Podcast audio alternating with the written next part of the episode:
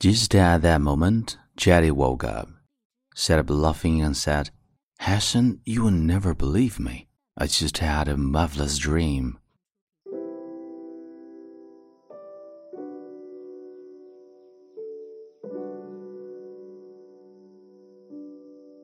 嗨，亲爱的朋友，你好，欢迎收听英语美文朗读，我是你的朋友孟非 Phoenix。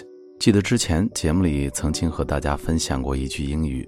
要么努力实现自己的梦想，要么被别人雇佣去实现他人的梦想。那么今天孟叔想要和你分享的文章就叫做《梦想不能出售》。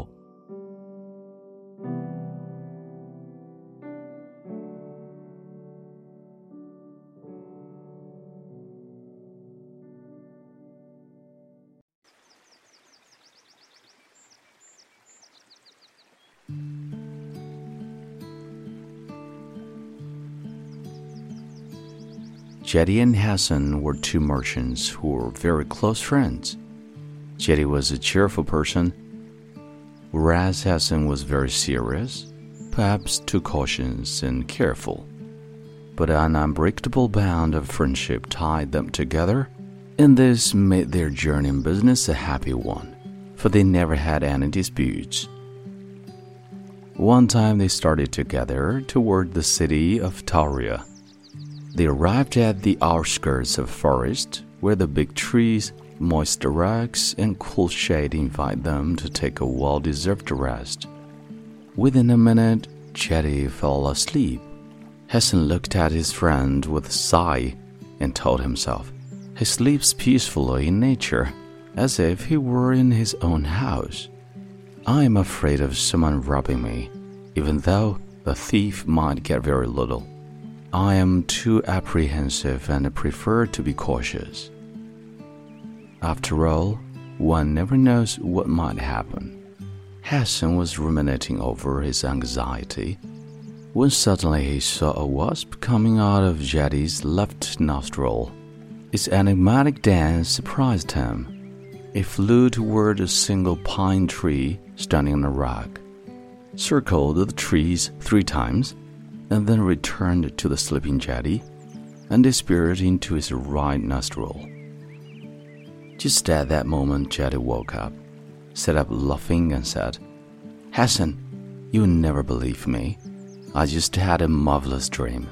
Just imagine that there is a big pine tree standing on a high rock, exactly like the one you see there. A wasp droned around the trunk and its wings buzzed as if to say, You must dig in this place. You must dig in this place. I started digging and found a big pot full of gold coins. I've never in my life seen so much money. Yes, truly, it is a strange dream, replied Hassan. If I were in your place, I would have dug around the pine tree there. My poor friend, how naive you are. I would never take a dream seriously. It is so hot here. Today would be torture. Please let us continue our journey. But Hassan insisted, Jehdi, a dream like this surely has a meaning. If you don't want to dig, I will try instead. Do you know what I propose to you? Sell your dream to me Jehdi began laughing loudly. This is a good piece of business for me. How much will you pay? You have said that there is a big pile of gold coins. I'm your friend, and I do not want to wrong you. You tell me how much you estimate to be the price of your dream. After a brief discussion, they agreed to the sum of 300 coins. Never have I made such a business deal so much money for a simple dream of no value. How gullible you are, Hassan. The two friends then went under the pine tree which the wasp had shown in the dream. Jehdi was amused to see Hassan perspiring profusely and breaking his back with a shovel. He continued on until the shovel made a dull sound as if it had struck something hard. What a surprise for the two merchants when they uncovered an earthen pot full of gold coins. Before breaking it, Hassan noted an inscription near the handle, the first of seven. The first of seven? That means there should be six more paths buried. Jehdi understood, starting to regret the deal he had concluded too quickly. This time, both of them dug with energy, and sure enough, they found the six pots, one after another. Each one filled to the brim with gold coins. Hassan built a huge inn in a city and named it the Bauji Pot. He lived as a rich and satisfied man until his death. When Hassan was alive, Jehdi often came to visit him and greeted his friend with the words, Well, Hassan, how are you? I've come to see what has happened to my dream. And then the two comrades patted each other on the back, laughing.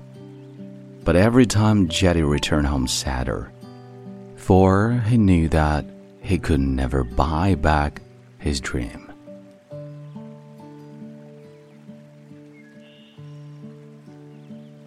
你现在收听到的是英语美文朗读。如果节目带给了你片刻宁静与温暖。欢迎你分享给更多的朋友，让我们一起发现英语的别样魅力。